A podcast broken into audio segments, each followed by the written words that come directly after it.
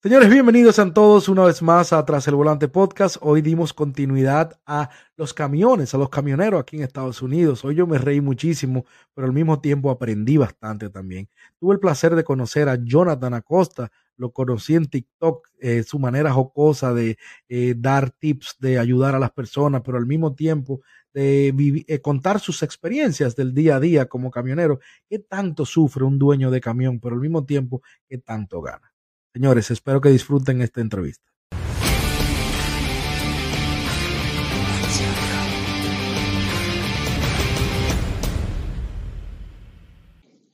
Pero nada, loco, muchísimas gracias nuevamente eh, gracias, por haber aceptado mi invitación.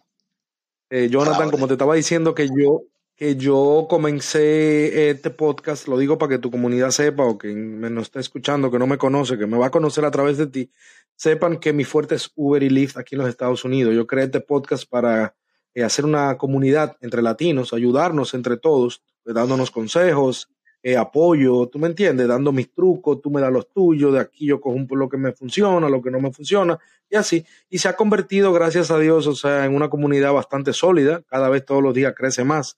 Y nada, empecé a incursionar ahora en videos hace poco, por eso fue que me entré a TikTok, entré a YouTube, ahí fue que te encontré en estos días, que vamos a comenzar incluso hablando del por qué decidí invitarte. Aparte de que... o sea que me conseguiste, en, me conseguiste en YouTube. No, yo te vi en TikTok por primera vez. Okay, Porque ahora que estoy fiebrando con TikTok, te vi en TikTok y me llamaron varias cosas la atención tuya. ¿Qué te llamó la atención? Vamos a ver, yo quiero saber de ustedes, los seguidores míos. Y perdona porque es tu, es tu, es tu podcast, no es mío, pero yo quiero saber también. ¿Qué te llamó la atención de cualquier video que hayas visto? Aparte de que tú manejas muy bien el tema de los camiones y eso, que es otra cosa que te voy a mencionar ahora, tú eres un tigre muy directo, tú eres muy natural, tú eres muy tú. Tú no le comes M a nadie, como decimos nosotros los dominicanos. Tú eres boricua, ¿verdad? Boricua, sí. De Cabo Rojo, Puerto Rico. Ok. Ok, yo soy de República Dominicana, como nos decimos nosotros, tú no le coges corte a nadie, ¿tú me entiendes? Tú le hablas directo a la gente, tú no hablas vendiéndole sueño a nadie, tú dices esto es así, esto es así, esto es así porque tu experiencia te lo ha dicho, te lo ha dictado, ¿tú me entiendes? Tú no lo estudiaste, a ti nadie te lo contó, porque tú sabes que lo que más hay ahora, que te veo tú a veces también tirando el pleito con esos haters en los comentarios que se ponen de negativos, ahora mismo todas las redes sociales están llenas de esa negatividad tú las rompes siempre diciéndole, esto es así por, se nota que es por experiencia que estás hablando. ¿Tú me entiendes? Por los años. Por experiencia y no por experiencia que, que, que me han dicho, sino porque la he vivido. No es lo mismo que te digan una cosa a, que tú estés viviendo la situación que está pasando ahora en, en esta industria y en todas las industrias. Este, que, que en, en, todos lugares está malo. Uber está malo. Yo hice Uber por muchos años. Yo hice, yo fui uno de los pioneros en Uber en Miami. Yo estuve trabajando en Miami. Vamos a, vamos, a hablar de eso. Yo hice mi tarea sobre ti. Yo ah, creo que lo más importante, todo lo que quiero sacarte lo investigué, lo, lo, lo analicé, vi tus, todos tus videos desde el día uno más o menos. Otras cositas que quiero aclarar, otras cosas que quiero aclararles que recuerden, porque esto me ha pasado mucho. Recuérdate que está Jonathan Acosta, el papá, el esposo, el, el, que es de familia, y está Jonathan Acosta 2020, el de TikTok. Ese es un tipo polémico, un tipo que le dice las cosas en la cara a las personas como son. Es así y es así. Si es blanco, es blanco, es negro, es negro. A mí no me gusta la mitad. Esto es o es una cosa o es la otra. Y ahí es que Jonathan Acosta 2020 cae mal. Pero yo quiero también dejarle claro, como siempre lo he dicho en otro en otros podcasts que me han invitado. Eh, recuerden que esto es todo, muchas de las veces, muchas de las veces pura polémica, muchas de las veces puro contenido para atraer más personas, para atraer más y obviamente hablar más de lo que está incursionando en el, en el día a día de nuestras vidas. Porque es lo que yo te puedo decir. Yo ahora mismo yo te, yo te puedo hablar de chef porque esa es mi profesión. Yo te puedo hablar de piloto porque estoy estudiando de aviación. Yo te puedo hablar de, de, de ahora de camiones porque es lo que llevo haciendo por cinco años. Entonces, pues yo sí tengo tres profesiones a escoger. Lo que pasa es que las tres están bien jodidas. La mejor es la de aviación, pero me faltan horas. Entonces ahí vamos, vamos llegándole, pero no te quiero tomar tu tiempo. Y lo que quiero es dejarle saber a la gente que, que yo tengo un buen corazón para toda esa gente. Eh, yo no soy un HP, como me han cogido odio, porque me han cogido odio en estas plataformas, gente, no cojan las cosas en, en tan a pecho. Estas son cosas que, volvemos a lo mismo, son puro contenido, uno lo hace solamente por entretenimiento. A mí tú nunca me vas a escuchar, este, vamos a hablarte puertorriqueñamente. A mí tú nunca me vas a escuchar cagándome la madre a nadie, mencionándole esto, aquello, diciéndole, oh", nunca vas a escuchar nada de eso de que me vas a escuchar eh, diciendo las cosas como son, eso sí va a pasar. Eso es todo lo que puedo decir. Pero a mí me ha tocado mucha gente que han fue lo que más. Ajá. No, que fue lo que más me llamó la atención de ti. Eso, esa forma tan directa que tú tienes hacia, sin faltar el respeto a nadie, pero al mismo tiempo poniendo a todo el mundo en su sitio. Eh, mira, eh, te cuento que yo he hecho algunos videos, algunos cortos instructivos, instructivos para eh, animar a las personas en esta recesión que estamos viviendo, esta baja que tenemos en Uber, en Lyft, en todo, eh, cómo buscarle la vuelta. Yo te estoy tratando de decir lo que yo hago, no es lo que va a funcionarle a todo el mundo, lo que yo hago para yo poder sobrevivir ante esta, esta baja que tenemos entonces tú te encargas, la mayoría de gente escribiéndome negativamente, que eso es mentira, que yo estoy, que cuánto me pagó Uber por esto, que yo lo que estoy inventándome los números. yo, yo no te voy a poner mi número ahí porque a mí no me interesa. Tú no eres mi contable, ni tú eres la mujer mía para yo ponerte mi número y decirte, mira, esto fue lo que yo hice. Yo te estoy diciendo lo que yo hago, lo que a mí me funciona. Entonces, con esto dicho, perdón, ya me estaba yendo por otro lado. Con esto dicho, es que a mí me dan ganas a veces de responderle a todo el mundo o hacer un video cagándome en la madre de todito. Pero yo no voy a perder mi compostura, ¿tú me entiendes? Yo no voy a perder mi la línea que yo quiero llevar en mi podcast, en, mi, en este proyecto que llevo, por unas personas que al final de cuentas siguen haciendo Uber. Yo me pongo a hablar con ellos en privado. Mira, ¿qué pasó? Déjame ver cómo te ayudo. Y ellos siguen haciendo Uber, acaban a Uber, eso no sirve, eso es mentira, que no, pero siguen haciendo. Búscate otras cosas. Porque eso no es para todo el mundo. El camionero, igual que vamos a entrar en ese tema ahora de que cómo está la situación ahora mismo en la industria tuya. Eh, pero si a ti no te está funcionando, búscate otra cosa. Exacto. ¿Tú me entiendes? Vete, a, vete, a McDonald's, vete a Burger King, vete a, vete a hacer claro, otra cosa. Y ya, y no tienes que lidiar con personas así porque obviamente, em, aunque uno dice Uber o dice Lyft, eh, eso sigue siendo una profesión. Eso es driver, professional driver como quiera y uno se basa, esas, esas, aplicaciones se basan mucho de customer service, de performance, si tienen buen performance, tienen mejores eh, carreras, todas esas cosas. Estrategia, estrategia, las estrategias que tú implementes, el horario, la disciplina que tú tengas. Yo vivo de esto. Yo sí admito que la cosa ha cambiado, pero se puede vivir, yo vivo de esto. ¿Tú me entiendes? Pero ya, eso es otro tema. Yo, eh, a mí me encantó esa breve introducción esa breve introducción que tú diste tuya, me era, no sabía que tú eras piloto, que te estabas preparando para ser piloto, eso está súper interesante. Estoy en ese proceso. Yo, vengo con unos episodios también hablando con unos pilotos, amigos míos, que nos van a instruir, me van a instruir cómo hacerse piloto, etcétera, etcétera. Eso va a ser otros temas también del podcast, detrás del volante, que viene ya en un futuro. Pero entonces, Jonathan, tú ya dijimos que tú eres puertorriqueño, tú vives aquí en los Estados Unidos. ¿Hace qué tiempo tú te mudaste para acá? Y dime si tú comenzaste una vez como camionero, eh, qué tú trabajaste antes de ser camionero aquí en Estados Unidos. Eh, háblame un poquito de tus inicios aquí, por favor. Pues mira, yo me vine para acá a vivir en el 2004 directamente a West Palm Beach. Por una oferta de trabajo. Aquí que yo vivo. ah, en West Palm Beach, pues yo estoy, yo estaba allí, mira, yo viví allí en la Florida Mango Road y después de ahí viví en la Forest Hill Road y después de ahí terminé viviendo en Olimpia, que es más para allá para los... Yo vivo al frente de Olimpia. Yo vivo al frente de Olimpia. Ah, al, pues, al lado de Olimpia. Pues yo vivía en Olimpia. de ahí yo me fui para Miami. De ahí yo me fui para Miami porque yo trabajaba en Miami tenía que viajar todos los días a Miami a, a hacer de chef allá. Entonces, eso fue lo que sucedió conmigo. Eh, me fui para una oferta de trabajo desde que salí de la de Ana Geméndez, que fue donde estudié mis artes culinarias.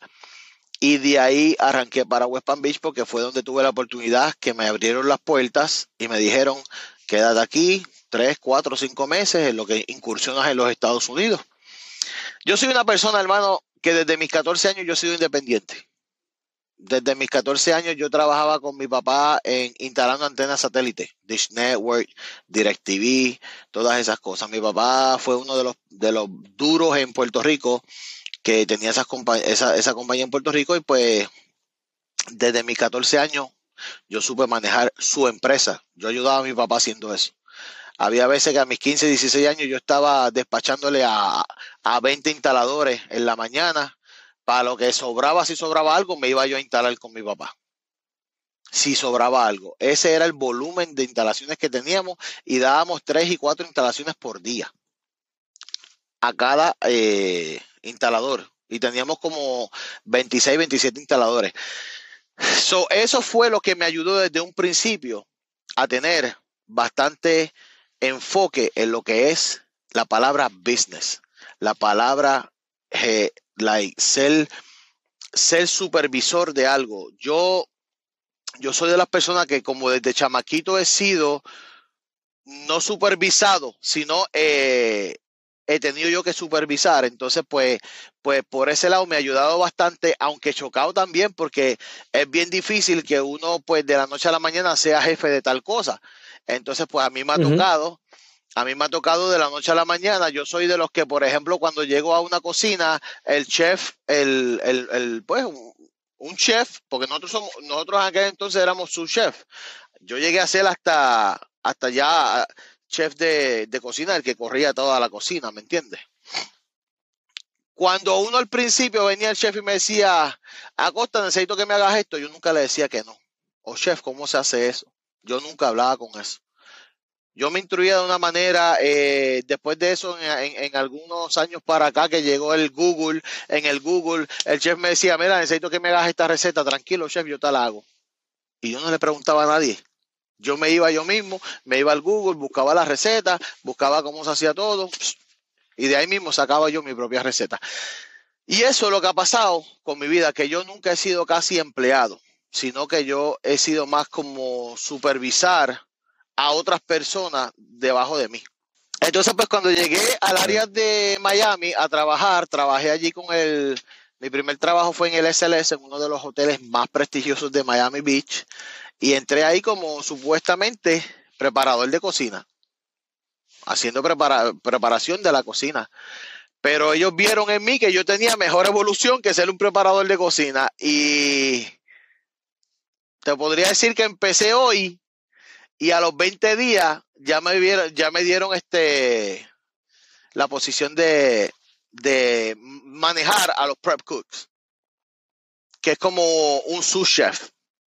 O sea, de la nada. Yo venía de Puerto Rico, eh, en Puerto Rico estuve, estuve trabajando local en Puerto Rico, yo soy de Cabo Rojo, de un área, no tiene que ver nada con San Juan, yo estoy a dos horas y media de San Juan. Entonces, este, de Puerto Rico vine a Miami Beach, Miami, de, West Palm Beach, West Palm Beach me fui a trabajar a Miami Beach, como viajaba todos los días, me tuve que mudar para la playa porque yo pues para mí pues yo pensaba que era muy caro esto, aquello, lo, lo, otro, para aquel entonces en el 2004. Entonces, pues me, me, mudé, estuve trabajando en el SLS, allí estuve por 20 días como prep cook y de momento me llevan a la oficina y yo dije, diantre, ¿qué hice yo aquí? Dije yo a los 20 días. No, mira, que estamos viendo que en 20 días, pues la, el, el, el restaurante ha tenido como que mejor preparación contigo, esto, aquello, lo otro. Estamos viendo que tú eres más bien como un manager y no un empleado de preparación. Y me pusieron de su chef, me pusieron encargado de cuatro o cinco personas a los 20 días de llegar a los Estados Unidos o a los 20 días de empezar a trabajar aquí en este trabajo, me pusieron encargado de toda la preparación del SLS de uno de los restaurantes allí en el SLS. De ahí lo que hice y lo que he hecho por todo este tiempo ha sido crecer, hermano. Yo nunca he ido para abajo, yo siempre he ido para arriba. Me identifico mucho contigo, eh, Jonathan, me identifico mucho contigo porque yo soy así. Yo cuando comencé muy de abajo aquí en este país hace 10 años, cuando llegué muy, muy, muy de abajo, y recuerdo que yo subí, como les subí rapidísimo en una compañía en Nueva York, yo vengo de Nueva York, eh, con un judío que trabajé por muchos años, y era porque yo nunca decía que no. Yo nunca decía, ese no es mi trabajo. Exacto. Como muchísimo, compañero. Yo siempre también desde chiquito vi a mi papá mucho como mi papá trabajaba, siempre eh, yo crecí con eso de, a mí me encanta el trabajo, yo no le tengo miedo al trabajo y a mí me gusta crecer, crecer, crecer. Cuando yo me veo ya y yo estoy en un punto, yo me muevo para otro. ¿Entiendes? Con este judío tuve una escuela muy buena aquí en Estados Unidos y me ayudó bastante eso, el que yo él nunca le dije que no, a nadie nunca le decía que no y acabé siendo director del edificio. Comencé como porter del edificio, limpiando inodoro, aspirando las alfombras y terminé como director de su edificio, de mantenimiento y housekeeping. Pero ¿qué me ayudó a mí? ¿Qué me ayudó a mí? El que yo nunca me opuse, que hora extra, que día de fiesta, yo estoy aquí, no, no tengo que ver, me la pagas si tú quieres, no me la pagas y no te quieres, pero yo estoy aquí, yo lo que quiero aprender, yo lo que necesito comer. Eso es lo que yo le decía a él. Porque si él no me daba trabajo, yo me iba. Entonces, qué bueno, me, identifico mucho contigo. A ti te ayudó mucho también que tú desde chiquito estás pegado, estaba pegado de tu papá. ¿Tú me entiendes? Viendo lo que era el liderazgo, viendo lo que era el trabajo. Bien, entonces eso te ayudó bastante. Entonces, cuando tú entras ya a los camiones? cuando tú decides? Bueno, déjame hacerte, eh, déjame hacerte un más o menos, para hacértelo corto largo, el cuento, para que entiendas más o menos cómo yo fui creciendo. Después que terminé en esa empresa ahí que me dieron como un año y medio y todo eso, me encuentro en una de las ocasiones, me encuentro que tengo que cocinarle a la chef Michelle Bernstein. La chef, Michelle, chef Michelle Bernstein, ella es la, la directora, la productora del el programa este. Te volví a perder.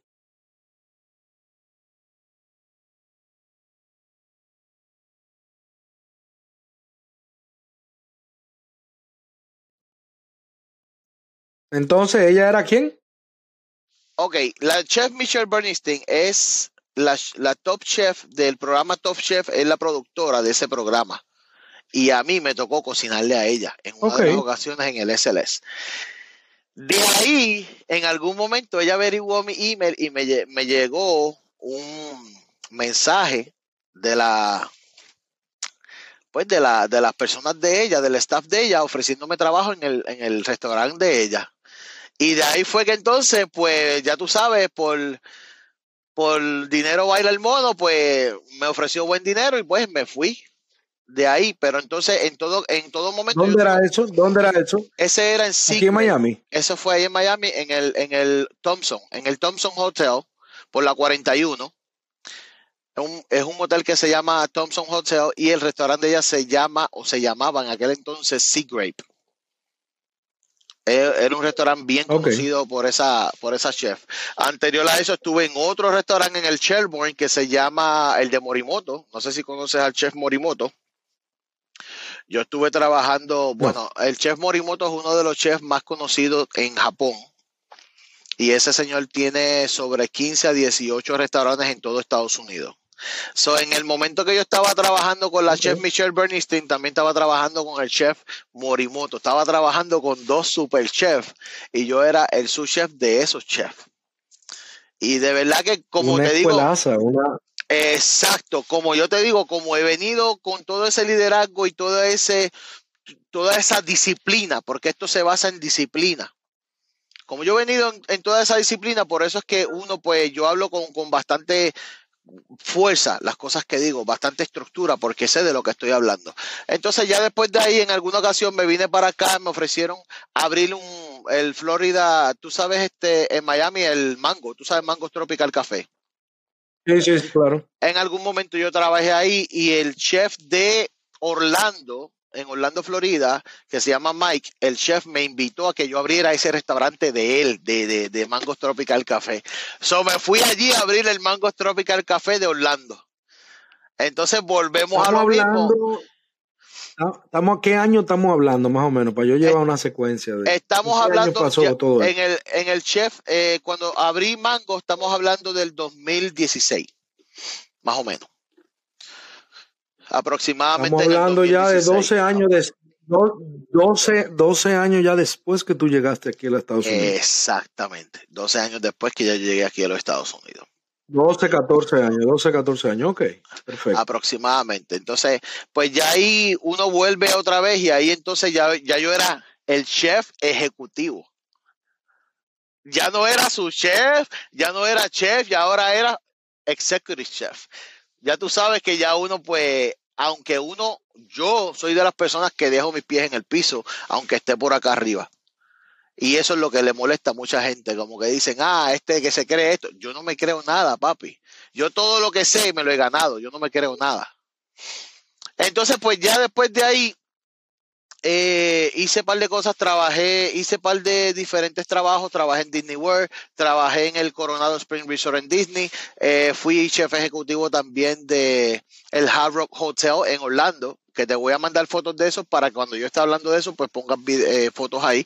Estuve de chef de, en el Hard Rock Hotel y así vas poniendo las fotos de lo que te estoy hablando, porque yo hablo con base y fundamento, acuérdense de eso. Yo no hablo sin por hablar. Con todos estos haters que hay ahora mismo, con todos estos haters que hay ahora mismo. Hay que hablarle con base. Keyboard warriors, lo llamo yo. Sí, Exacto. con todos estos haters hay que darle con lo que le gusta. ¿Sabes con lo que le gusta? Con, la, con el progreso ajeno. A ellos no les gustan que uno progrese, pero, conmigo pues también jodido porque mira, yo voy para arriba como la espuma, papi. Entonces pues ya eventualmente, ya después de eso, mi hermano, Alfredo Acosta, que también es este camionero. Él se metió primero de camionero en el 2015. Pero yo seguía de, yo seguía de chef. En algún momento en el aproximadamente 2017-2018 me, me atrajo la atención de que él trabajaba en las guaguas este, estas de links, de las guaguas locales de la, de la ciudad, pero ya después de eso se fue a trabajar con una compañía de camiones y en algún momento lo acompañaba, yo me fui a acompañarlo. Y me dice, brother, aquí sí hay dinero, esto, aquello, lo otro. Mi pana, yo me estaba ganando de chef como 120, 130 mil dólares al año. Pero cuando yo vi que ese macho se estaba ganando 200 mil al año, ya tú sabes que volvemos a lo mismo, que por que por dinero baila el mono. Entonces, pues yo dije, voy a darle un pare a la carrera de chef y entonces le voy a, me voy a meter en lo que es la vida. incursionar en los camioneros. Me voy a meter en lo que es la vida de camionero. Entonces, por ahí aproximadamente por el 2018 me metí a lo que es la vida del camionero en enero del 2018. Enero del 2018 ya había sacado mi licencia y en febrero me había ido con una compañía que se llama May Trucking. Estuve trabajando allí con May Trucking. Ahí fue que yo empecé la vida de camiones. Perfecto. De las razones por las que te invité también es porque yo, tú sabes que tuve un episodio anterior con Andrew James, un muchacho súper humilde, más bueno que el, es boricua también. Más bueno que el pan. Tuyo, y maneja muy bien, y maneja muy bien, maneja muy bien el tema de los camiones, pero él trabaja para una compañía. Él es driver, él es driver company. Exactamente, él trabaja para FedEx Crown eh, y creo que tú ahora mismo tú eres dueño de tu camión, ¿verdad? Yo soy dueño del camión, dueño de la traila y dueño de la compañía, sí señor. Perfecto. Entonces, una de las razones principales por la que quise invitarte también es porque ya yo toqué el tema con él de cómo son los camioneros como cuando tú trabajas para una compañía. Entonces ahora mismo me intriga y me gustaría también que las personas que nos están escuchando conozcan cómo lo hacen ustedes. Como hay un sinnúmero de cosas que te quiero aquí ir preguntando. O sea, tú comenzaste a trabajar para una compañía, ¿verdad? Cuando tú te decides entrar, cuando tú decides comprar tu propio camión, ¿cuál fue ese proceso? ¿Cómo lo hiciste? Aparte de la CDL que tú necesitas para trabajar, para ser camionero, ¿cuáles otros cursos o otros eh, requisitos tú necesitas para tú ser dueño de tu propio camión? El único requisito. Dígase, hacer. Ajá. Te escucho, te escucho. El único requisito después de tú hacer eh, la CDL, el único requisito que necesitas es tener dinero. Ahí no necesitas más ninguno.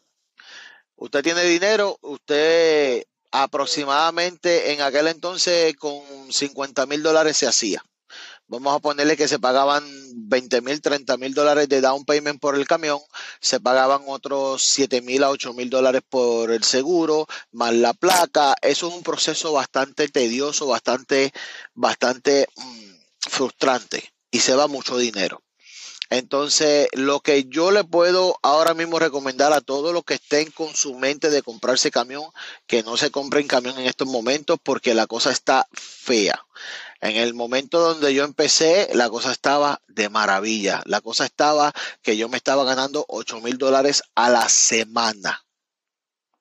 Ya eso, 8 mil dólares limpios, ya, ya después de todos los gastos, todo aquel que estuvo trabajando anteriormente, no ahora. Ahora un, un owner operator se está ganando, si acaso, de 3 mil a 6 mil dólares y hablando de puertorriqueñamente, jodiéndonos en la carretera, manejando más de 3 mil millas. Eh, aparte, como te dije del CDL, ¿verdad? Tú necesitas un CDL, lógicamente, para, es la licencia para, los, para tú poder manejar aquí en los Estados Unidos camiones, pero también tú necesitas hacer, también necesitas tener tu propia compañía y vas a ser dueño de camión, ¿verdad? Exacto. Entonces, el dinero que necesitas no es solamente para comprar el camión, no es solamente para comprar el camión, sino para legalmente crear tu compañía crear, una, compañía. Que, que, no, es tan, no es tan costoso. Lo más costoso aquí es comprar el camión si lo vas a comprar de la manera que yo lo compré. Yo lo compré, hay mucha gente que hacen lease owner operators. Eso es un tema que me gustaría tocar mucho contigo porque es un tema que yo no recomiendo. Es un tema que cogen a los drivers de bobo. Vienes y te y, firmas un eh, eh, firmas un lease como si tú estuvieras cogiendo un carro lease. Lo firmas, vas a cobrar un poquito más, pero entonces tú estás pagando por ese camión, no la compañía. Y muchas de esas compañías te están cobrando 900 mil dólares por el camión semanales, cuando ellos solamente lo que están pagando son 2 mil pesos semanales. O sea que como quiera te están cobrando más por encima del, pago del camión. Entonces el mío yo lo compré directamente a la Freightliner, eh, que fue pues, un, dealer como tal, no fue cualquier compañía eh, como si fuera lease operator. Entonces por eso es que sale un poquito más caro de esa manera, porque tuve que pagar 25 mil dólares de, down payment, el Freightliner me regaló 5 mil, o sea que di 30 mil dólares de down payment más abrir la compañía que me salió más o menos casi todo con un segurito como en 10, como 11 mil dólares. Ok, otra vez, otra vez se te fue la imagen. 11 mil dólares. 11 mil dólares, sí. Abrir la compañía, ok. Bueno, sale, sale un poquito caro. Entonces, ¿cuál es el proceso? ¿Cuál es el proceso para tú financiar un camión? Eh, ¿Hay es obligatoriamente dar esa cantidad de dinero de down payment? ¿O es algo para, lógicamente, tú debes pagar menos mensual? Eso depende del camión. Depende del camión, del precio del camión. Hay camiones que te salen más económicos porque obviamente eh, al salirte más económicos porque obviamente el, el pago del camión es más barato. Mira a ver si ahí se apareció la imagen otra vez. No, todavía, pero sigo que te estoy siguiendo, no te preocupes. Si es que tenemos problemas con la imagen aquí. Y, y, es la, y es la señal. Si quieres, vamos a. Qué chavienda, mano. Lo que llevamos son 10, 10, 10. Déjame moverme para un sitio que haya buena señal y entonces este, lo hacemos mejor porque ahí, no. Ahí te estoy viendo, ahí te estoy viendo de nuevo. Ahí me estás viendo de nuevo. Ok, perfecto. Vamos, vamos a seguir a ver si podemos terminar. Mira, entonces, eh, estuve hablando con Andrew también de los tipos de trabajo que realizan los camioneros, lo que es over the road, lo que es local. ¿Qué tú eres? ¿Qué, qué tipo de trabajo tú realizas? ¿Tú trabajas en todos los estados? ¿Eres over the road o eh, a qué tú te dedicas? Yo hago over the road. Yo hago en todos los estados, pero sí, pero yo no voy ni a Utah, ni a Wyoming, ni a Washington.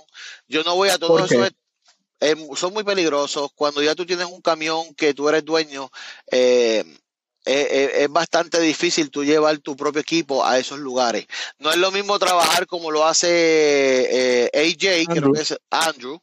No es lo mismo trabajar con él que Dios, la Virgen, Dios, Dios, la, Dios y la Virgen lo cuide, que él tenga un accidente, a él lo vuelan para la compañía y le dan otro, otro camión. A mí si yo me accidento, yo no tengo esa opción, ¿me entiendes? Entonces, vamos a entrar, vamos a entrar, ahora vamos a entrar en todo eso, ahora para ir en orden. Eh, entonces, como tú haces over the road, tú vas a todos los estados de Estados Unidos sin importar, solamente con excepción a esos estados. ¿Cómo, Jonathan, cómo tú consigues cargas? Porque, por ejemplo, una persona que trabaja en una compañía, bueno, le mandan, mira, tú vas a mover esto, aquí, allá. ¿Cómo tú te mueves? ¿Cómo tú negocias? ¿A dónde, a dónde quién tú vas? Eh, ¿A los brokers? ¿Cómo, ¿Cómo, una persona de, que es dueña de su propio camión consigue carga, consigue trabajo?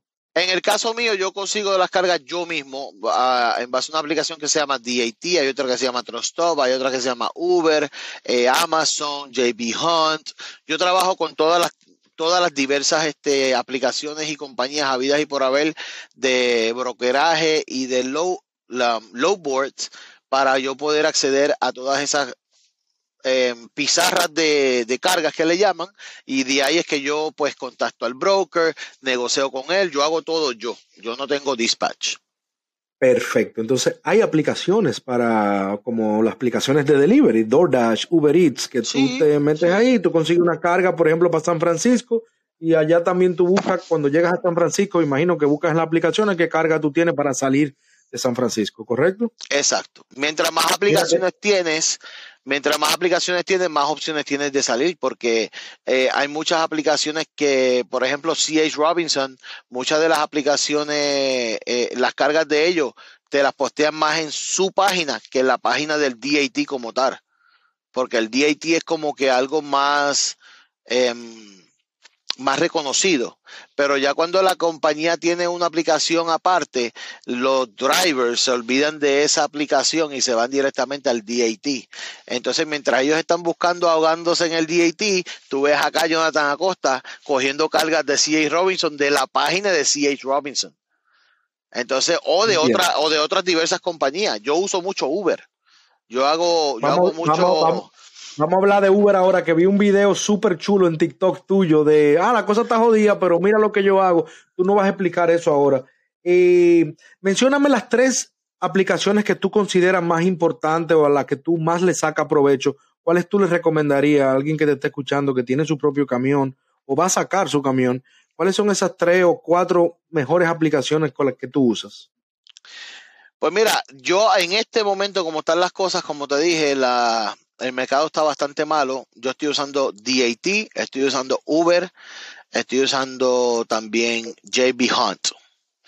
Pero JB Hunt, ah, ya. Pero hay quienes usan Trust Stop. A mí no me funciona Trust Stop. A mí no me gusta. Porque lo veo como que más la gente como que no pone mucho precio ahí. Yo veo más precio, mm, yo veo, ah, porque tú vas a estas pizarras de cargas y muchas de ellas no tienen precio, hay que estar llamando.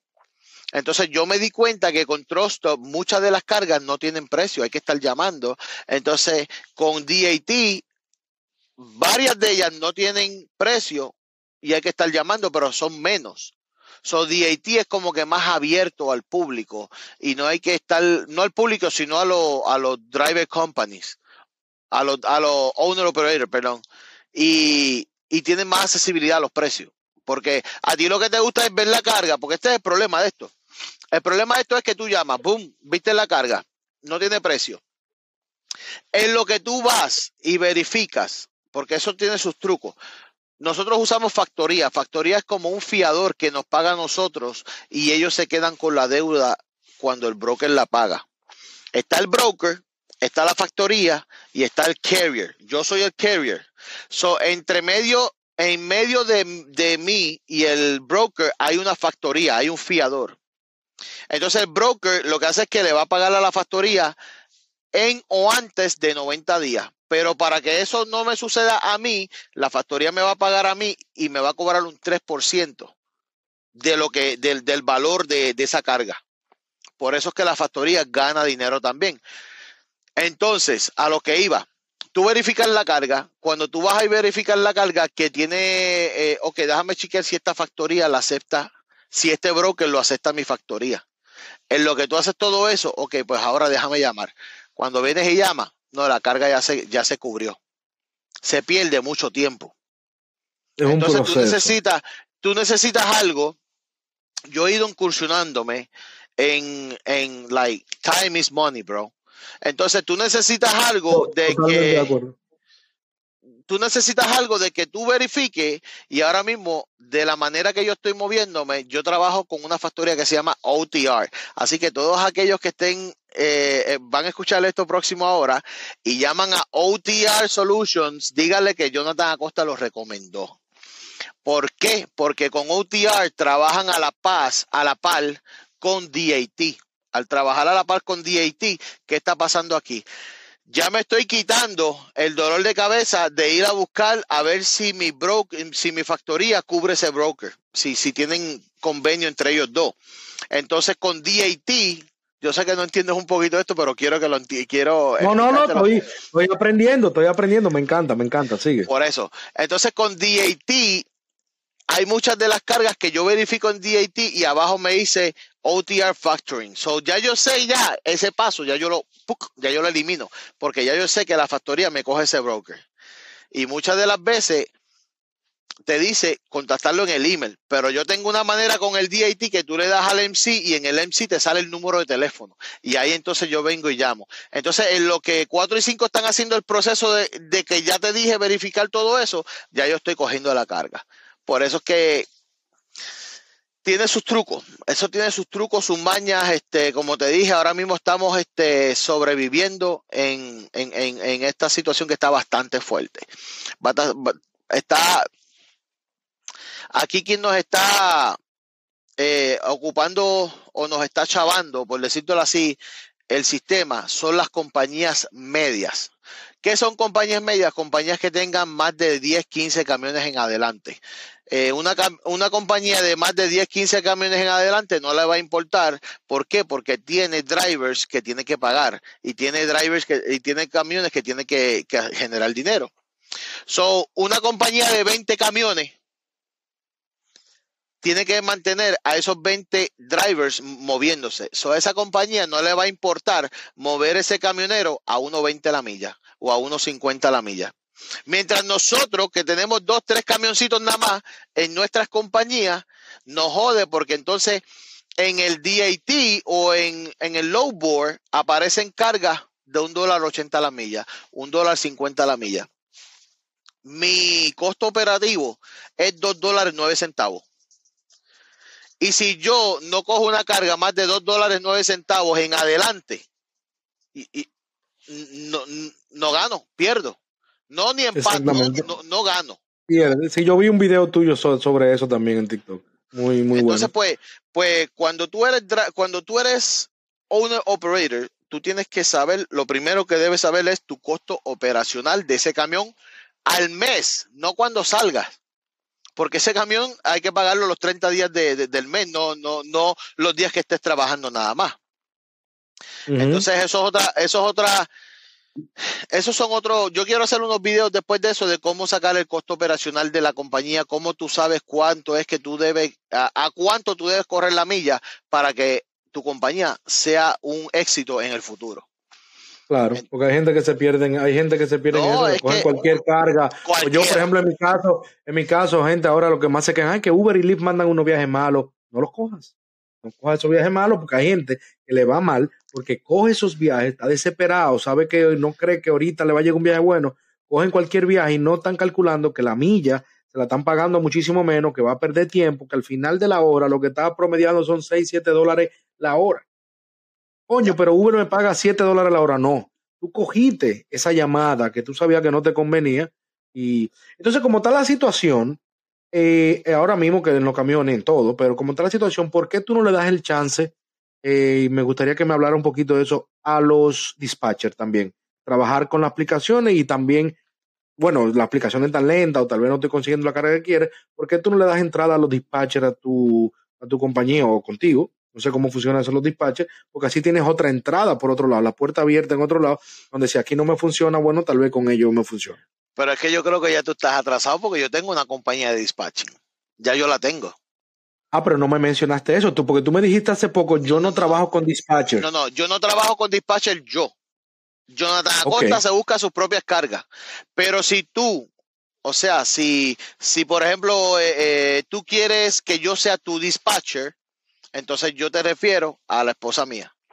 Y ella ahí tiene dos personas más que se encargan de buscar cargas a otras personas. Jonathan, ¿qué tú no haces? Eh, no, no, sé qué te podría decir. No sé, esa parte no te la puedo contestar, pero como Qué interesante, lo, próximo, bueno. Entonces... lo próximo que estoy pensando es hacer un Goldie fan, pero estoy en esas todavía. estoy en esas. Tú sabes que yo me meto en todas. Un Gordy fan, no un Only fan, Gordy fan. Bueno, pues avísame, avísame si tú necesitas un, compañero ahí, que yo también soy gordo. Entonces, pues en esas estamos, mi pana. Estamos buscando la manera de sobrevivir en esto. Loco, de verdad que me volaste la cabeza con eso que me dijiste que tú también tienes una compañía de dispatcher. ¿Tú no puedes brevemente hablar un poquito cómo funciona tu compañía, cómo, cómo funciona tu, eh, lo que son los dispatchers? Eh, para si alguien se, se interesa en eso. Pues mira, actualmente, yo tengo, yo le estoy corriendo como a seis compañías solamente. No quiero muchas tampoco porque yo soy muy exigente. Eh, si el driver es exigente, yo soy más exigente todavía. El problema de esto es que, mira, no están haciendo dinero porque son, los drivers son muy exigentes. Entonces te quieren manejar 300 millitas y quieren hacerse millonarios. Y eso no puede ser así. Tú para, tú, para, para tú ser camionero esto no es hacerlo por dinero, esto hay que hacerlo por amor, te tiene que gustar, te tiene que apasionar lo que estás haciendo. Entonces, si tú no tienes... no, pero es que hay mucha gente que se meten a, por ejemplo, vamos a ponértelo así. Yo, yo he visto gente en los, en los warehouses que son los duros en los warehouses y, y, les gusta eso. Pero hay otros que van allí a trabajar por dinero nada más y locos mirando el reloj para salir. Viejo, pero la mayoría de, yo te diría que la mayoría de la gente, las personas, para no generalizar, trabajan por un cheque de todos los viernes, se levantan todos los días pensando en el cheque del viernes. No sé, no, no sé, no piensan en superación, no piensan en, en qué pueden aportar a la sociedad, a la compañía para la que tú trabajas, para que en un futuro tú no solamente puedas ser alguien, sino también que monetariamente eso te va a repercutir, o sea, te va a convenir al 100%. Tú, eh, tú me copias, ¿verdad? Bueno, eh, la compañía, pues, es de dispatch. Todo aquel que esté interesado se puede comunicar conmigo. Ya tienen, mucha de la gente tiene mi número de teléfono y yo pues le paso la, información a mi esposa.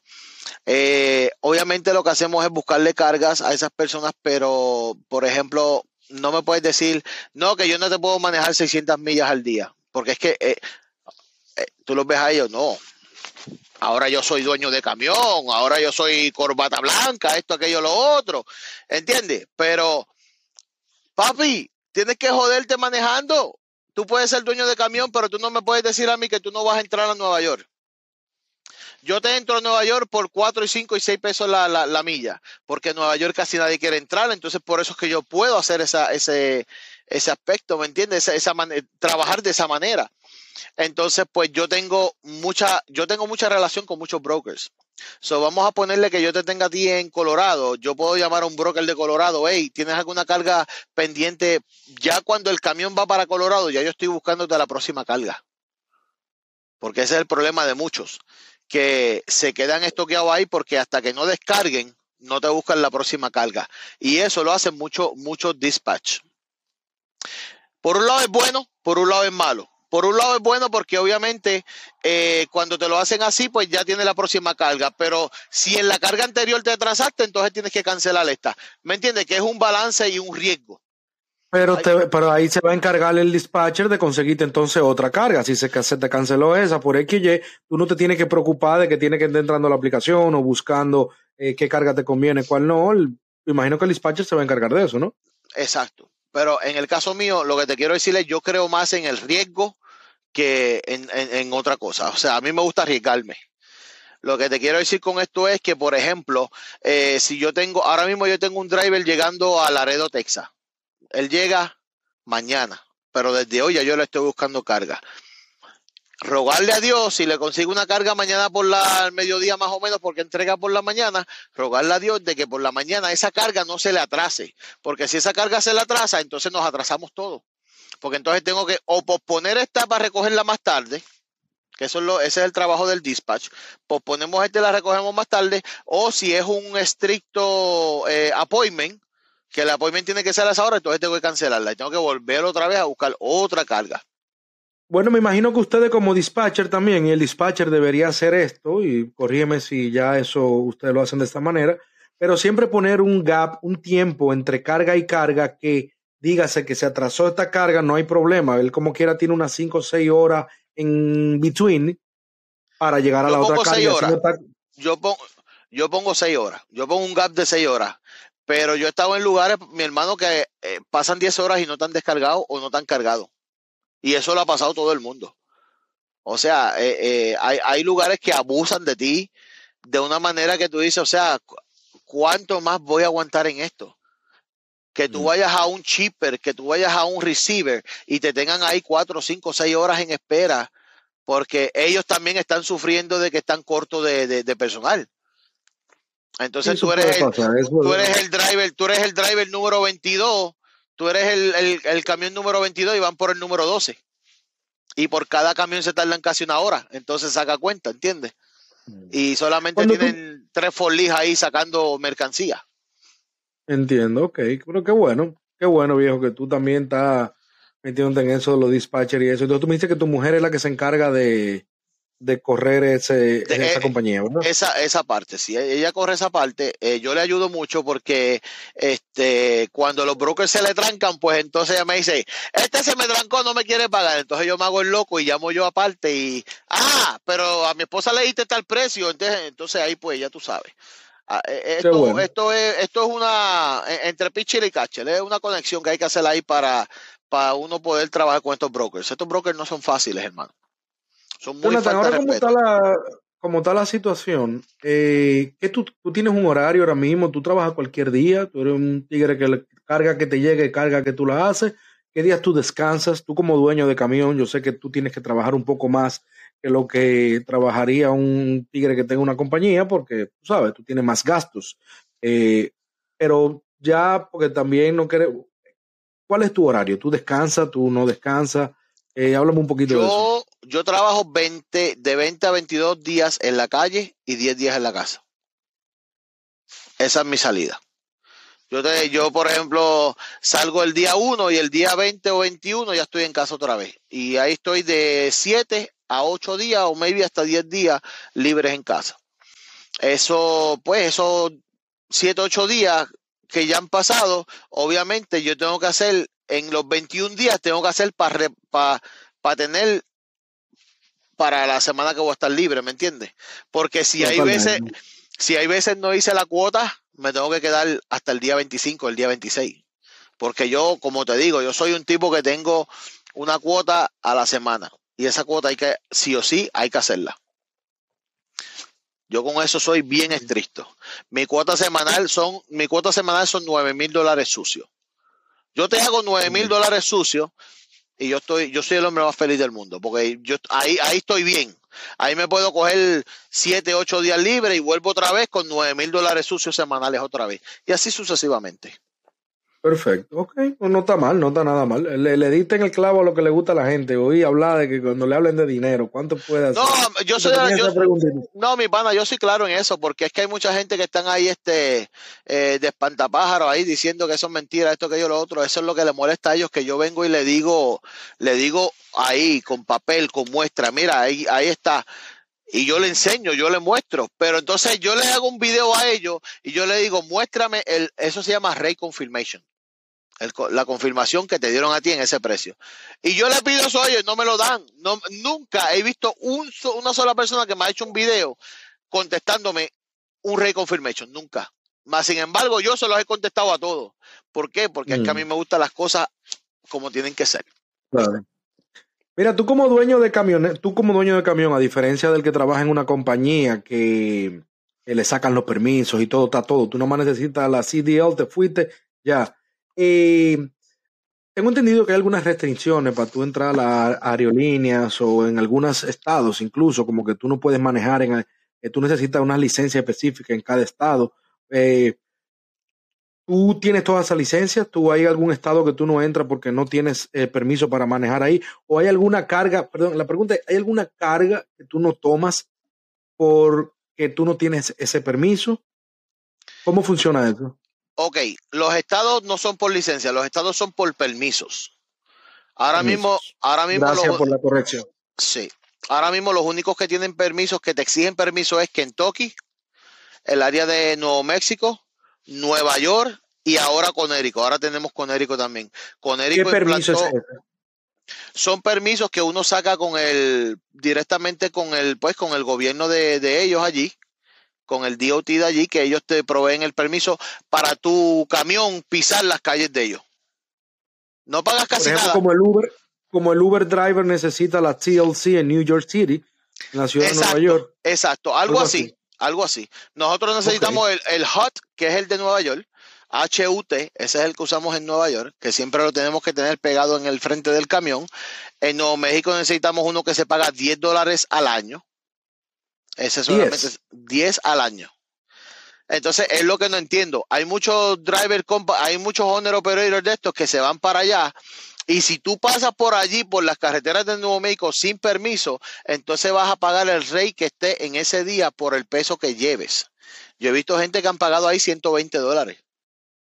Entonces pagan esos 160 y pico pagan no ese permiso. Exacto, en vez de sacar el permiso al año, que lo que vale son 10 dólares.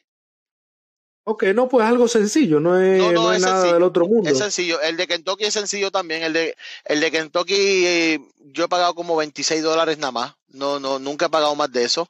El de Nueva York no pagas nada, es gratis. Solamente lo que tienes es que inscribir la compañía en los en las carreteras de Nueva York y el de Connecticut ahora es que se puso medio jodón porque ahora Connecticut aparte de nosotros pagar un IFTA, que el IFTA es una lo que nos permite nosotros a correr en todos los Estados Unidos y lo hacemos cada tres meses, hacemos un cada three quarter hacemos eh, el IFTA. El IFTA es que tú vas a pagar por las millas que tú corriste en cada estado que tú estuviste. ¿Cómo se traquea eso? A través... Que tú pagas. Sí, nosotros los owner operators tenemos que pagar por cada milla que corramos en cada estado. Entonces, por ejemplo, vamos a ponerle eh, cómo se traquea eso. Nosotros tenemos un libro electrónico. Y en ese libro electrónico y en base a la tarjeta de, diésel, tú pones la, tú pones la, los galones que tú echaste. Esto, esto es, esto es un poquito más complicado, pero. Sí, sí, pero sigue, sigue, me gusta, me gusta. Entonces, eso se llama IFTA. El IFTA, el es el que, es el que te obliga a ti a pagar por, lo, por las millas que tú corres en cada estado. Ahora, si yo vengo ahora mismo, yo estoy en el estado de Pensilvania, yo nunca he hecho diésel aquí. Si tú echaras, si yo he hecho diésel aquí, entonces lo que yo pago en taxes me lo, me lo, me lo quitan de las millas que yo corrí. Eso es un, eso es un poquito, es un poco complicado. Pero en cada estado que yo eche diésel, yo si corrí por ese estado, obviamente lo corrí porque eché diésel. Y si corrí por ese estado, qué sé yo, 500 millas y de tax pagué, eh, vamos a ponértelo así, 70 dólares. Y entonces en las millas que corrí fueron como 30, entonces tengo que pagar más que 40 dólares por ese estado. Esto, esto no es fácil. Tener una compañía o un operator no es fácil llevar todo eso, traquear todo eso como tiene que ser, ¿me entiendes? Eso es una, eso es bastante. Son, muchos, son muchos gastos, pero yo tengo entendido que yo eh, ya lo que poco que conozco de ti, sé que tú no lo seguirías haciendo si no fuera algo rentable. Lo que pasa es que hay que hacer, creo yo, creo yo no, es así, toda la vida así, hay que ser organizado, ¿entiendes? Hay que llevar una buena contabilidad, hay que ser un fajador hay que trabajar, no hay que estar, y que, no, yo no manejo 600 millas, yo no manejo 200 millas, hay que sacarle el provecho porque se puede. Lo que pasa es que tú estás corriendo tu propio camión, tu propia compañía y lógicamente requiere unos gastos adicionales. No, tú no quieres hacer eso. Exactamente. Ah, ah, yo escuché, estaba hablando con una prima que lo que hace, trabaja en logísticas y eso, y me estaba hablando de unas cargas peligrosas, que hay unos permisos para lo que son cargas como pintura, que tú lleves, tú, que tú llevas todo tipo de carga, tú te ha tocado esas cargas que tú tienes que sacar un permiso especial para tú cargar esas cosas. Ya para eso, ahora, ahora eso no se llama permiso, eso se llama un endoso. Eso es un endoso, un endoso, un endorsement. Se llama un endorsement. Eso tú lo sacas con tu DMV más cerca, eh, local de tu área.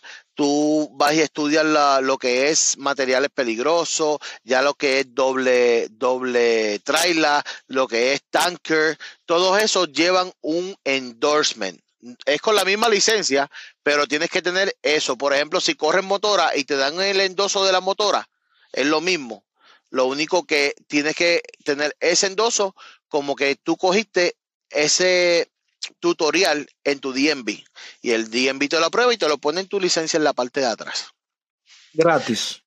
No, tienes que pagarle eh, por usar los servicios del DMV que cobran, en mi caso, en mi área cobran 6.70. Por ejemplo, yo voy con 6.70, 6 dólares 70 centavos, 6 ah, dólares 70 centavos por utilizar los servicios del DMV, yo voy con 6 dólares 60 centavos y yo saco mi, mi passenger endorsement o saco el de tanker o saco el de doble y eso te lo da el DMV. Ahora, si te cuelga, si no lo pasaste, entonces tienes que pagar 10 dólares cada vez que lo pase, desde a partir del segundo en adelante. Entonces eso fue lo que me estaba eso fue lo que me estabas preguntando ahorita, si eran permisos o licencias que se necesitaban para esos para esos tipos de cargas. Para ese tipo de cargas. Sí se necesitan permisos, eh, eh, los endorsements, pero también se necesitan permisos para los pesos, para los oversize. Eso es aparte. Voy ahí, eso es lo que me toca ahora. ¿Qué tan grande es tu camión? Y si me imagino que tú, ¿cómo tú pagas por peso? ¿Dónde te pesan el camión? Háblame un poco de, ese proceso del pesaje. Y me, interesa también saber qué tan grande es tu camión, qué tan grande es lo que tú mueves. Bueno, mi camión es una traila de 53 pies. Entre camión, 53. 53 pies. Entre camión y trailer tengo como unos 75 pies de largo, más o menos. Ok. Entonces, este, eh, sobre el peso, tenemos un más. más por carretera, me imagino por. No, no, no. Si nosotros legalmente tenemos hasta 80 mil dólares, a 80 mil libras de peso máxima que tenemos que llevar en la traila. Ahora, eso es, e, eso es, eso es un cálculo que uno hace. Por ejemplo, mi camión, mi camión ahora mismo pesa vacío con mi peso porque lo cuentan con mi peso, pesa vacío como 34, 33.900. Eso es con mi peso. So, yo lo que hago es que yo me voy a 34 mil libras. Mayormente, el 95% de los, de, los, de los camiones van a pesar eh, 34 mil libras. Entonces, si tú, si tú a 80 mil le restan los 34 mil, ya tú sabes más o menos lo que tienes que meterle en peso. Pero tienes que ver también en el diésel. Porque si en el momento que te pesaste tenías un cuarto de diésel y de momento te pesaron a 46 mil libras y le echaste el diésel, estás overweight. Porque el diésel te sube de 600 a 800 libras más. Entonces, eso tienes que, tienes que llevarlo también a, un. Por ejemplo, yo, yo, he ido a sitios que me, que me dicen, coño, mira, a ver si me puede llevar esta carga y no tengo opción porque él está pagando bien, pero lleva 45 mil libras de peso. Entonces, yo lo que hago es que yo mantengo el diésel bajito en un, en un cuarto o para abajo. Y vuelvo otra vez, llego, llega abajo y vuelvo, lo, le echo, qué sé yo, este 40, 50 galoncitos, que me suba un cuarto. Porque si lo subo completo me voy overweight, porque tenemos un máximo de 80 mil libras cada vez que carguemos eh, cualquier tipo de material. Si vamos a cargar 80 mil con una, necesitamos un permiso especial. Y permiso. ¿Hasta cuántas libras, hasta cuántas libras por encima de las 80 mil tú puedes cargar? Lo que sea, por ahí para arriba, dependiendo del camión, hermano. Hay camiones que te, hay camiones que te, que te, que te cargan 200 mil libras. ¿Entiendes? Pero son camiones especializados para eso. Yo esas cargas no las hago. Eso se llaman heavy hauling. Okay. Y esas cargas yo no las hago. Este, entonces, esas cargas llevan un, un proceso, esas cargas llevan escorta, hay que pagar por la escorta. Esas cargas llevan permisos. ¿Qué, es, qué es, una escorta? ¿Qué tú le llamas una escorta? Una escorta son pilotos. Eh, eh, eh, pilotos te podría decirles que es un, un, vehículo al frente y un vehículo atrás. Oh, una escolta. Estamos hablando de una escolta, ok. Escoltando la carga, chiqueando el nivel de los puentes para que obviamente no, no te vayas a llevar el puente con, la, con el tipo de carga que lleves. Eso es una escorta muchas de las veces lleva escorta con, con policía, que es que te sacan de un, del estado al otro, te sacan, pero con policía te escorta toda la policía. Entonces todo eso tienes que pagarlo, todo eso tienes que pagarlo aparte. Ahora, una carga de esas con policía y con escolta, lo que yo me hago en una semana, ellos se lo hacen el doble en una sola carga en seis días. hace sentido pero lleva mucho procedimiento. Lleva, ok, no, mira, aquí, aquí ellos, ellos, tienen que hacer un estudio, un, un, plan bien riguroso, porque ellos tienen que ver los puentes. Aquí hay un puente de 13.9, pero aquí tengo uno de 13.11, o aquí nos vamos a salir, vamos a volver a entrar, porque no podemos pasar por debajo del puente.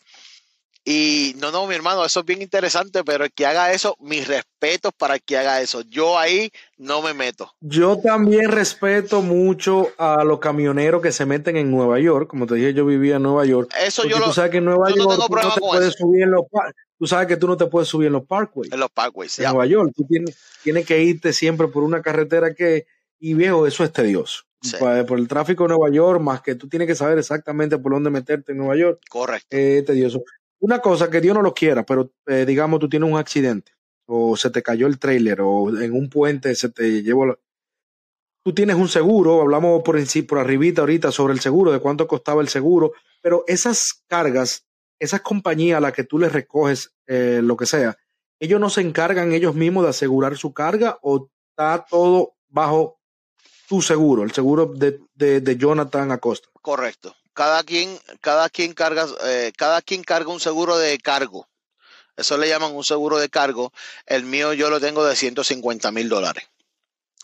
O sea que todo lo que hay allá atrás es un valor en o menos de 150 mil dólares. Pasó algo. Lo veo poco, eh, Jonathan, lo veo poco. No. Porque y el camión, si el camión sub, perdiste la carga, se te jodió el camión, 150 mil dólares. Es por la carga nada más.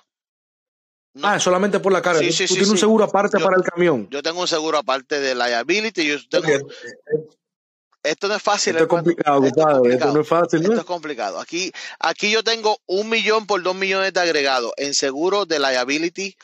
Eh, tengo 50 mil de trailer interchange porque yo a veces hago drop and hooks, que son los power only que le llaman, que es que yo trabajo con recogiendo otros trailers. So, yo tengo eso también.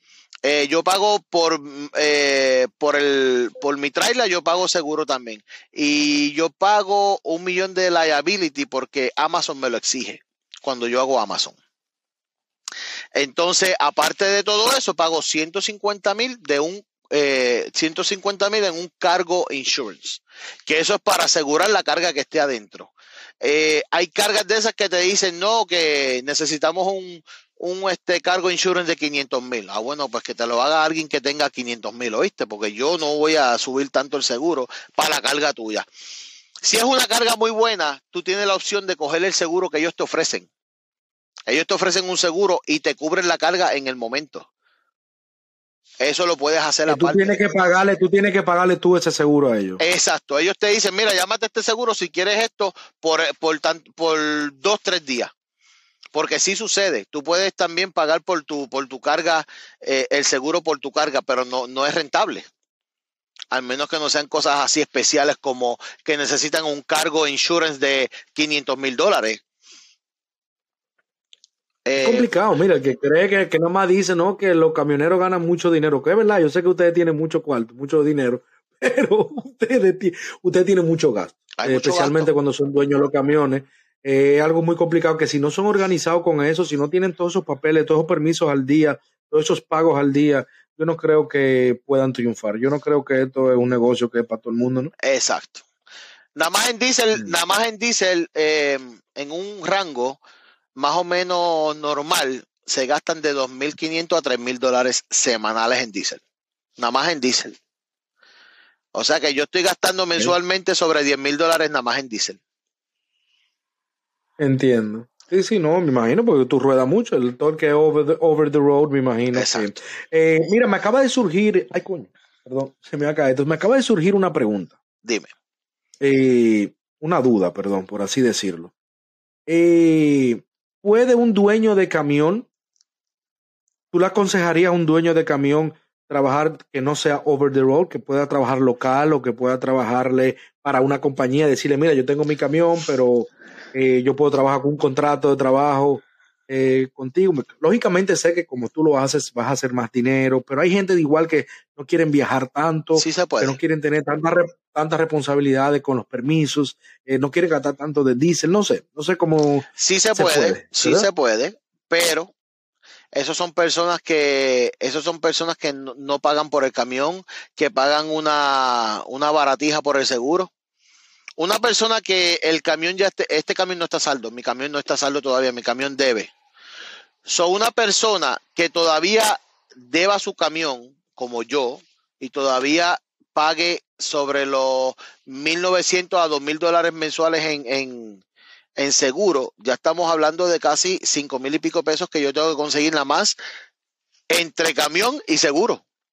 Entonces, una persona como yo, yo no te puedo decir irme local, no puedo. No es rentable. Al menos que yo no tenga una, una pala bien, pero que bien metida en algún sitio, que me paguen directamente la, directamente la carga a mí, que eso sí existía en algún momento de, su tiempo, sí existió. Pero ahora mismo local, lo máximo que se está haciendo una persona local, te podría decir que se está haciendo maybe limpio para el bolsillo de él, un, un driver operator de eso, un, un owner operator, dos mil, tres mil dólares. A la semana. A la semana. Que no está mal para que lo escuche, pero hay muchos gastos, hermano. Hay muchos gastos. Cada vez, cada vez que tú echas diésel son seis, eh, cada vez que echas diésel son 600, 700 dólares. Pero esos gastos también se reducen un poco, Jonathan, en cuanto ya tú no vas a necesitar algunos permisos por X tipo de carga o eh, vas a gastar menos en diésel porque estás rodando menos.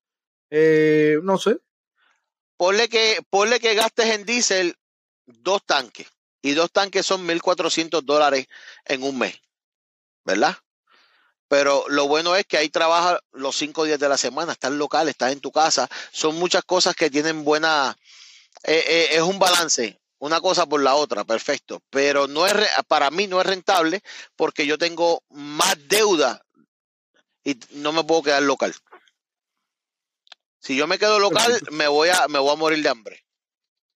Jonathan, y el mantenimiento, lógicamente eres tú mismo, eres tú mismo el que está, porque por ejemplo, ah, me contaba mi amigo, mi hermano Andrew, de AJ Trucker, que él deja el camión de FedEx ahí ya, eso le toca ya a, la, a, la, contra, a, los contratistas de FedEx de encargarse el camión. Háblame tú, las gomas, gomas, cambio de aceite, motor, correas. Tú eres mecánico, tú has tenido que aprender tú mismo a hacer algunas cosas tú o tú lo pones en mano de, un, de una persona? ¿Cómo es, el, ¿Cómo es el mantenimiento de un camión cuando, económicamente? ¿Qué, ¿Qué tan tedioso es? ¿Con qué frecuencia tú le das el mantenimiento a tu propio camión? Y económicamente más o menos, ¿cuántos tú gastas, si se puede decir, más o menos al mes? Bueno. Eh, o cada eh, vez que le das un mantenimiento. Mantenimiento en cambio aceite y filtro son como 500 dólares más o menos. ¿Cada qué tiempo? Cada 15 mil millas, yo se lo hago. Hay quien se lo haga cada 10 mil, hay quien se lo haga cada 12 mil. Yo, el mío, cada 15 mil, cada 15 mil millas yo le cambio el aceite y filtro. Eh, maybe lo hago cada vez que, cada 22 días o maybe lo hago cada, cada 44 días. Todo depende. Ahora mismo en este caso, hice más o menos el mismo dinero, pero no corrí tanto, cogí buenas cargas en esta semana. Entonces, esto depende eh, lo que lo que haga. Mantenimiento. Lo que ruedes. Lo que ruede. Mantenimiento no tiene que ver nada con una rotura. Ya cuando son roturas, ya eso es completamente diferente. Aquí las roturas no son de 200 y 300 dólares. A mí se me rompió. A mí se me rompió esta transmisión. Todo el que me sigue a mí en, en mi TikTok, a mí se me rompió esta transmisión en febrero del año pasado y gasté 18 mil dólares. Barata, barata, eh, eh, barata me la encuentro. Yo pensaba que te iba a decir más. 18 mil dólares. Bastante carito. Pero me refería a lo que es mantenimiento general, eh, frenos, cambio de aceite. El freno, el freno es una vez. No, pues cambio de aceite, como te dije, cada, cada 15 mil millas. Las gomas cada año más o menos. Eh, cada vez que le voy a cambiar las gomas, se van como 2.500 a 3.000 dólares en un cambio de goma. ¿Cuánta goma tú tienes? Porque tú no, la goma, la goma del trailer no son la Son, la, la, mía, no. Lo tuyo es cabezote solamente, ¿verdad? No, la trailer es mía también. La trailer es tuya, o sea que esa goma también van en, Sí, papi, es, todo eso es mío. Mierda. Esa trailer, yo, esa trailer yo gasté ahora mismo por ella cuatro mil dólares hace un mes, dos meses atrás. Cuatro mil dólares por ponerle todos los frenos, todos los tambores, todos los, eh, los bearings, todos los sellos, le pusieron de todo y, se fueron cuatro mil dólares en esa trailer, hermano. ¿Cuánta goma tú tienes total, cabezón? 18. ¿Y tú siempre las cambias todas al mismo tiempo o va cambiando la que necesiten ser cambiadas? Yo mayormente, las del camión yo las cambio todas al mismo tiempo, pero la de la trailer, cada vez que se, se chave una, pues la, la voy cambiando. Ok. Pero mayormente yo la cambio, las del camión sí, las, las, de, las del camión trato de cambiarlas todas iguales. Háblame entonces también de la inspección. Tú necesitas una inspección por estado. Por ejemplo, en Nueva York tú necesitas una inspección para tus carros. Eh, también para el Uber y eso, pero la hay alguien que se encarga de chequearte los frenos, las luces, decirte, ok, tú estás preparado, tú puedes irte a manejar, vete. Tú vas a un mecánico que esté certificado por el DOT y por el FMCSA y ellos te dan un, un sello de inspección. Tú vas a donde ese mecánico, el mecánico te hace la inspección rigurosa. A mí me han hecho inspecciones que se me meten abajo del camión y todo, pues, es supuesto que tienen que hacerlo verifican que no tenga ningún liqueo, esto, aquello, lo otro. Ellos te van diciendo, te van marcando. Este, pasa la inspección, pero tienes que arreglar esto. Pasa la inspección, pero tienes que arreglar esto. O pasó la inspección y no hay que arreglar nada. Y si pasas la inspección, esa inspección eh, es válida en todos los estados que tú pises, ¿verdad? Exacto. Tú puedes ir con eso. por un año. Muy bien. Esos son unos mecánicos especialmente solamente para camiones, solamente se dedican a ese tipo de... no, son mecánicos, Son, no, son mecánicas, son talleres de mecánicas que están certificados por el FMCSA. O sea que el dueño de ese taller de mecánica tuvo que escoger esa certificación y certificar a Hugo es tu nombre, ¿verdad? Sí. Y vamos a ponerle que, vamos a ponerle que yo soy dueño de, de un taller de mecánica y tú eres uno de mis más brillantes mecánicos aquí. Entonces yo pongo a Hugo a coger esa certificación y te digo, Hugo, vete hasta Tallahassee para que me cojas esta certificación. Y tú vas allá, la coges, te dicen todo lo que tienes que hacer, todo lo que tienes que chequear, esto, aquello, lo otro. Y ya tú, tú, tú eres un mecánico, un mecánico certificado para ello en este taller. Entonces, cada quien pues se certifica en, en cada taller. Entonces, cada taller tiene dos o tres que certifican que ese camión fue inspeccionado por esa persona. Porque cuando eso tiene que ser bien, o sea, eso son, son cosas bien rigurosas porque si pasa, vamos a ponerle Dios no lo quiera que me inspeccionen el camión hoy, ¿verdad? Y tú eres mi amigo y yo vengo y te digo, coño, toma ahí 40 pesitos por abajo la mesa y tú me das la certificación mañana Dios no lo permita, yo tengo un accidente y ven que esas gomas estaban en menos de lo, del porcentaje que tienen que estar y tú me diste un certificado a mí ayer, hasta tú te metes en problemas. Claro, pero que te voy a decir algo, eh, Jonathan, te voy a decir algo, viejo. Eh, está cabrón el que quiera decirle a un tigre, mira, toma 40 dólares y pásame esa inversión, porque tú está en No, lo hacen. Viejo, tú vas a coger una carretera de yo no sé cuántos días manejando 70, 80 millas por hora. Lo hacen. Te, te, está engañando eso es como Eso es como en Miami, los que te compran la licencia, la licencia, que no voy a hablar de ese tema aquí mucho, pero en Miami, están, la licencia tú pagas 800 pesos y te la dan sin coger un solo examen.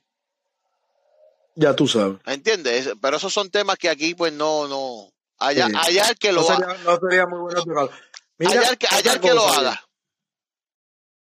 Yo quiero, eh, eh, más para adelante, cuando tú tengas tiempo de nuevo, yo quisiera hacer otro episodio contigo, si se puede, porque sé que tú hiciste Uber también un tiempo. Seguro. Vi uno de tus videos también donde tú hiciste Uber y Lyft aquí en Miami, aquí en la Florida.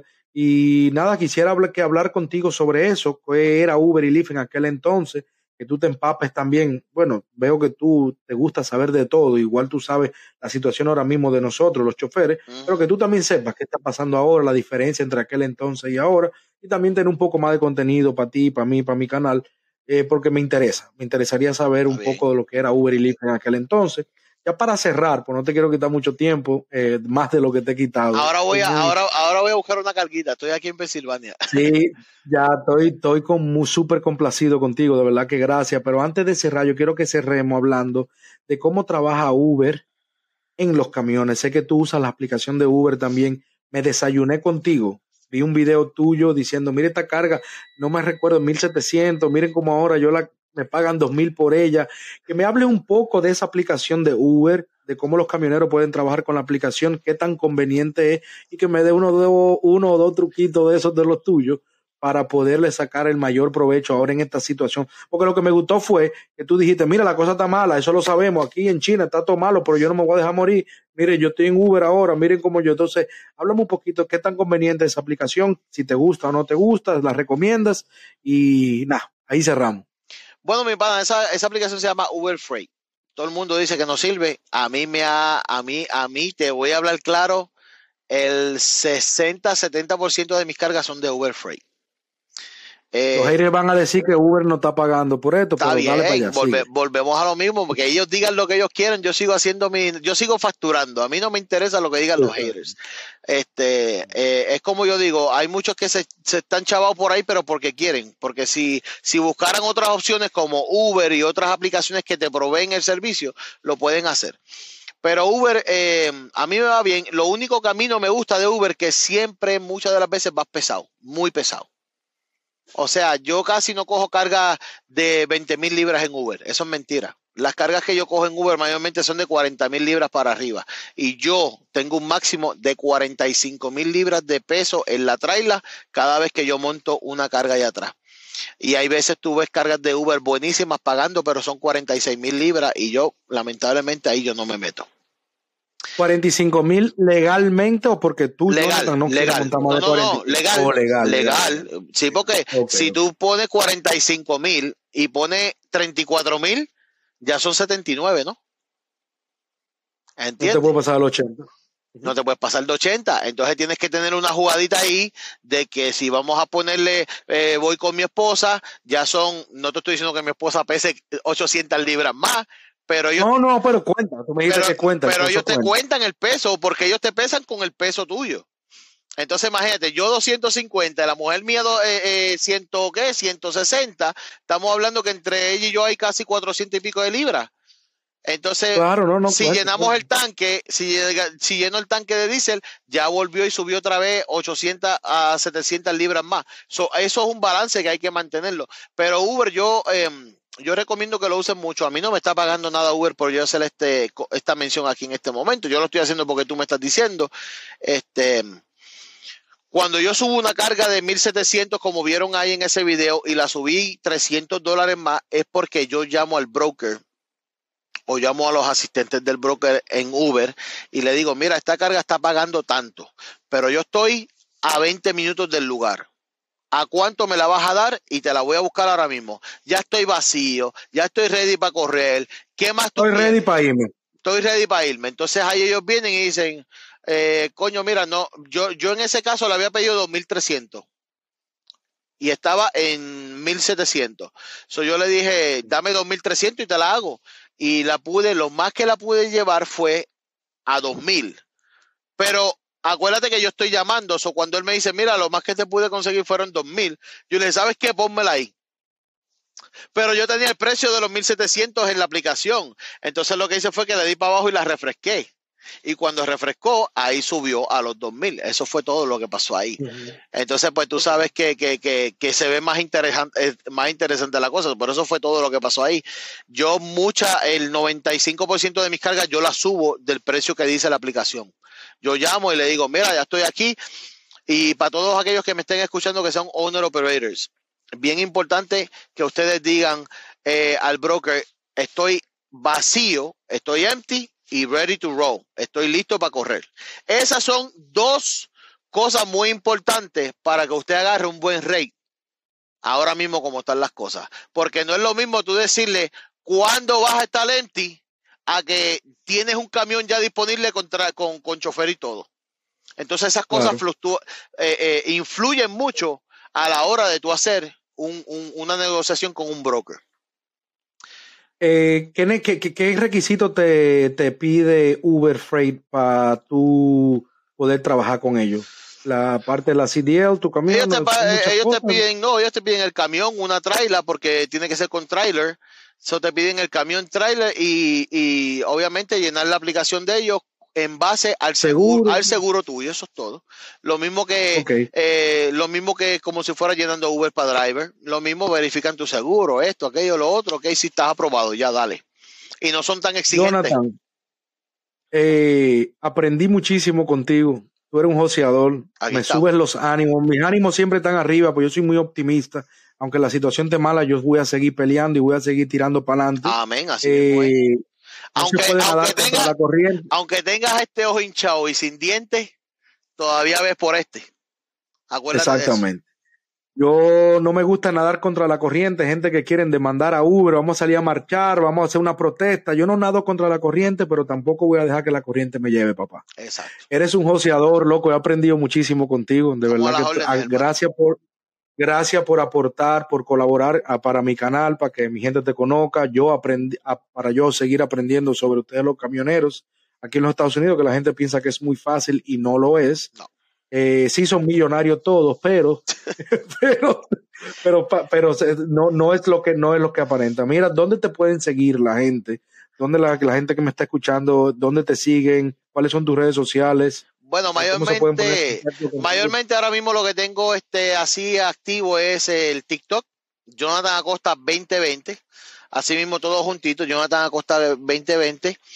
Y también me pueden conseguir en YouTube como Jonathan Acosta eh, creo que lo tengo como Jonathan Acosta y también tengo a Instagram John John 283. John John 283. Yo te voy a taguear, si tú me lo permites. todos, yo subo siempre uno, tres, cuatro reels en la semana, uno el lunes, uno el martes, uno el miércoles, de unos cortos que voy a sacar de este video. Y si tú quieres, te tagueo para que vean tus redes sociales que me eh, cuando, cuando me taquees abajo, fuera de relajo, ponle donde dice en los hashtags, ponle Jonathan Acosta 2020. Y que me perdone AJ, pero este se va a ir más viral que el del. Que me perdone. Pero lo apreciamos como quiera. El puto, no, estoy muy agradecido con los dos. Eh, conócelo, no sé si tú lo conoces. yo no, lo, conozco, fíjate. De hecho, Tremendo ser humano. De hecho, es boricua, yo no sé por qué, es boricua, no sé por qué no me sigue. Voy a preguntar, voy, voy a ponerme para eso yo lo voy a poner en contacto a los dos. De verdad que estoy muy complacido con los dos. Eh, están en dos mercados diferentes. Ella porque tú eres dueño de camión, él no. Eh, pero muchísimas gracias. yo y mi comunidad estamos muy complacidos contigo.